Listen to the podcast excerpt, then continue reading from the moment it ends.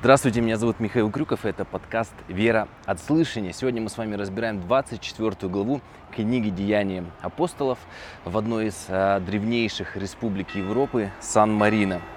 И как раз вы слышите, бьет церковный колокол, время для богослужения. И как раз вот мы сегодня в интернете его с вами и начинаем разборой, разбором этой главы. И вот смотрите, а, приходят обвинители апостола Павла. Те, кто слушал 23 главу, я думаю, здесь у нас целевая аудитория, вы в курсе, что происходило. И вот когда приходят его обвинители, читаем первый стих. «Через пять дней пришли Э, пришел первосвященник Анания со старейшинами и некоторым ритором Тертулом, которые жаловались правителю на Павла. То есть они уже взяли э, вот эти вот обвинители иудеи, э, фарисеи и садукеи юриста.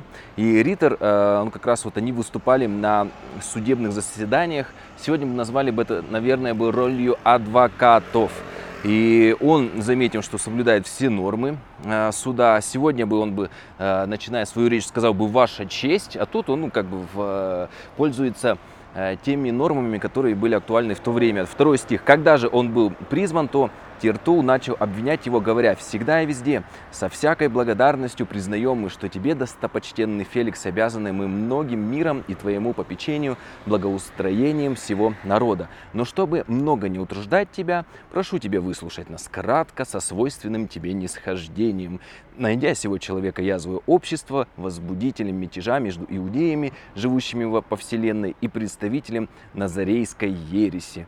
То есть он, опять же, как я уже говорил многократно, пытается сконцентрировать на мятеже. Если он обращается к Римской э, империи, представителям власти, то он говорит, это человек мятежник, он может поднять бунт, и тогда будут проблемы, придется легионы вызывать, армию, а ведь тогда у Рима были какие-то другие развязанные военные конфликты. И, конечно, на внутренние мятежи вообще, э, так скажем, не вариант был армию дергать и посылать, э, чтобы усмирять эти э, очаги внутри, такие вот напряженные очаги напряжения. Шестой стих. Когда э, он продолжает про Павла, говорит, который отважился даже осквернить храм. А, мы взяли его и хотели судить его по нашему закону, но тысяченачальник Лиссий, придя с великим насилием, взял его из рук наших и послал к тебе. И он здесь даже обвиняет в том числе и Лисия, поэтому Лисий, как мы помните, с вами говорили, он подстраховался. Он сказал, я защищал римского гражданина, поэтому у него же такое было алиби на этот случай. Восьмой стих. «Повелев и нам, обвинителям его, идти к тебе, ты можешь сам, разобрав, узнать от него о всем том, в чем мы обвиняем его». Девятый стих. «Иудеи подтвердили, сказав, что это так». Э, то есть вот как раз, может быть, там был языковой барьер. Ну, то есть Рим, э, иудеи сказали, да, все, что сказал этот представитель, все верно. И вот э, далее римлянин иудей, то есть апостол Павел начинает общаться с другим римлянином, Э, как раз таки судьей этого процесса. Десятый стих. Павел же, когда правитель дал ему знак говорить, отвечал, зная, что ты многие годы справедливо судишь народ сей, я тем свободнее буду защищать мое дело. И вот мы видим, что, видно, этот человек-правитель справедливый, и к нему, вот видите, верующие люди обращаются к язычнику, чтобы он рассудил их. Но на самом деле, если мы обратимся к историкам, например, к Иосифу Флавию, а, вообще это был очень жестокий человек, беспринципный. Он вообще имел такую банду убийц, и даже однажды он э, нанял их, чтобы они убили первосвященника, который критиковал его. И э, он также нанимал банды разбойников, которые э, в соседние области заходили, грабили и уже с ним потом делились награбленным. И несмотря на все это, на весь исторический конф- э, контекст, смотрите, Папел не бесчинствует, он не, не обращается как-то грубо, небрежно к нему, э, но он показывает уважение к власти, но при этом он не льстит власти, э, в отличие от иудеев, опять же, те как бы льстят, а он здесь, как бы видите, э, уважает, но на этом, в принципе, все и заканчивается. Поэтому проявление э, уважения э, это вот такой вот уже первый шаг для проповеди Евангелия. Ведь даже самые высокие власти, пусть даже и э, как этот вот Феликс, э, преступные власти, они, конечно же, нуждаются во Христе. Поэтому важно налаживать э, мосты, налаживать мосты, а не разрушать. И вообще великое поручение, оно обращено э, каким людям, то есть верующие кому должны проповедовать? Да всем должны, в том числе даже и таким вот Феликсом. 11 стих. Ты можешь узнать, Павел продолжает, что не более 12 дней тому, как я пришел в Иерусалим для поклонения, и не в святилище, не в синагогах, не по городу, они не находили меня с кем-либо спорящим или производящим народное возмущение. Он говорит, я никакого бунта не устраивал.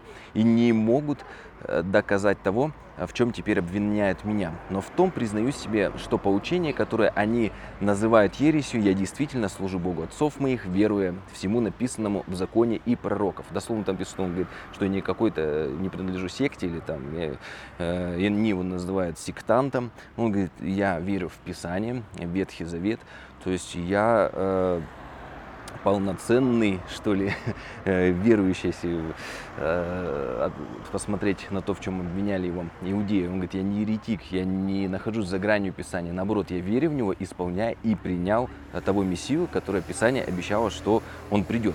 15 стих, имея надежду на Бога, что будет воскресение праведных и неправедных, э, чего сами они и ожидают. И вот он здесь говорит о всеобщем воскресении. Интересно, что не всегда об этом все помнят, что не только верующие во Христа, все вообще воскреснут, и все абсолютно люди получат вечную жизнь. Это правда, все получат вечную жизнь. Вопрос только, э, куда они дальше пойдут. Или будут уже всю вечность э, с Богом, э, или, как Иисус сказал, второе место это там, где будет плач и скрежет зубов, или гиена огненная. Вообще гиена огненная это была свалка за территорией там, Иерусалима.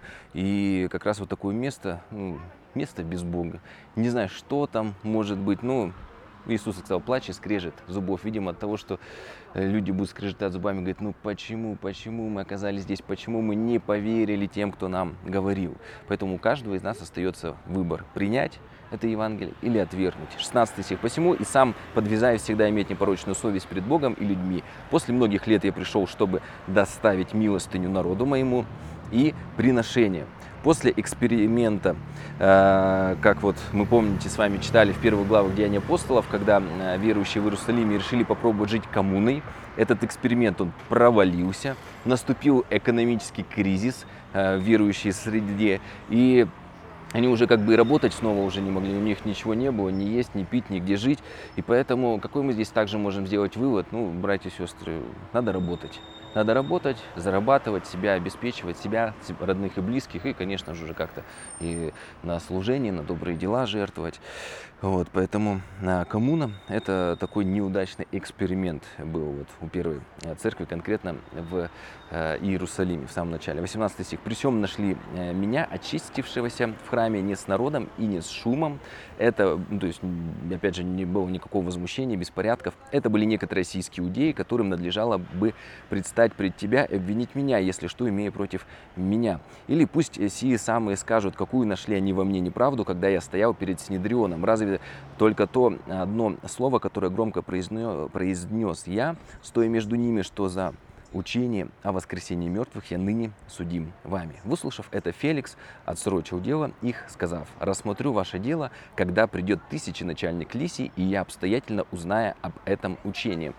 А Павла приказал сотнику стеречь, но не стеснять его и не запрещать никому из его близких служить ему или приходить к нему. То есть он как раз мог и э, проповедовать, и писать послания. 24 стих через, ну или как бы сегодня мы сказали, письма. 24 стих. Через несколько дней Феликс, придя с Друзиллою, женой своей иудеянкою, призвал Павла и слушал его о вере во Иисуса Христа. И как он говорил о правде, о воздержании и о будущем суде, то Феликс пришел в страх и отвечал, теперь пойди, а когда найду время, позову тебя.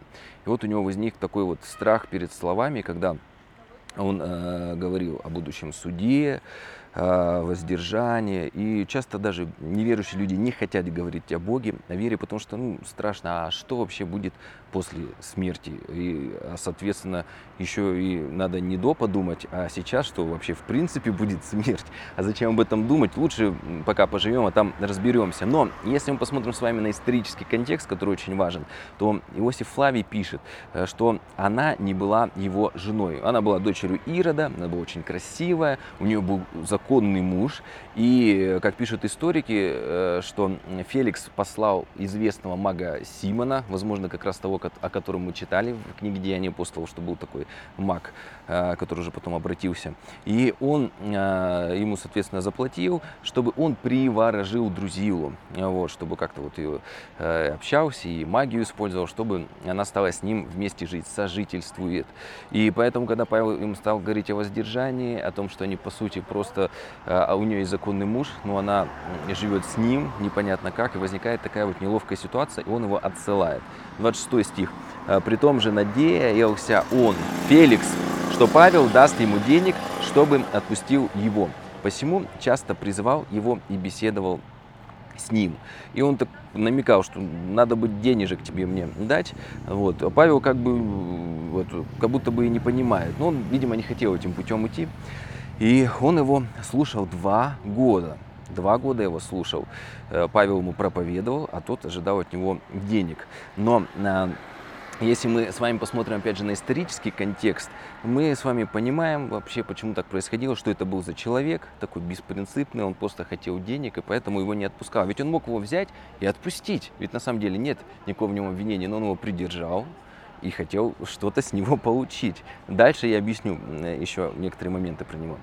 И с 27 стиха также историки пишут, что э, Феликс э, эту власть получил благодаря тому, что у него был влиятельный родственник в Риме. Вот 27 стих, когда вот этот родственник умер, по прошествии двух лет на место Феликса поступил Порций Фест. То есть связи у него перестало быть. Желая доставить удовольствие иудеям, Феликс составил Павла в вузах. И опять же историческая справка говорит о том, что Клавдий, он нанимал к себе Э, таких вот вольно отпущенных на службу. То есть э, Феликс был бывшим рабом, э, он его отпустил, поставил на какую-то должность, и, соответственно, если Фе, Клавдий, император, дал ему такой вот вольно отпущен, сделал его вольно отпущенным, то он уже был ему обязан всем и не мог его предать. То есть он хотел как бы так вот лояльность на местах получить себе.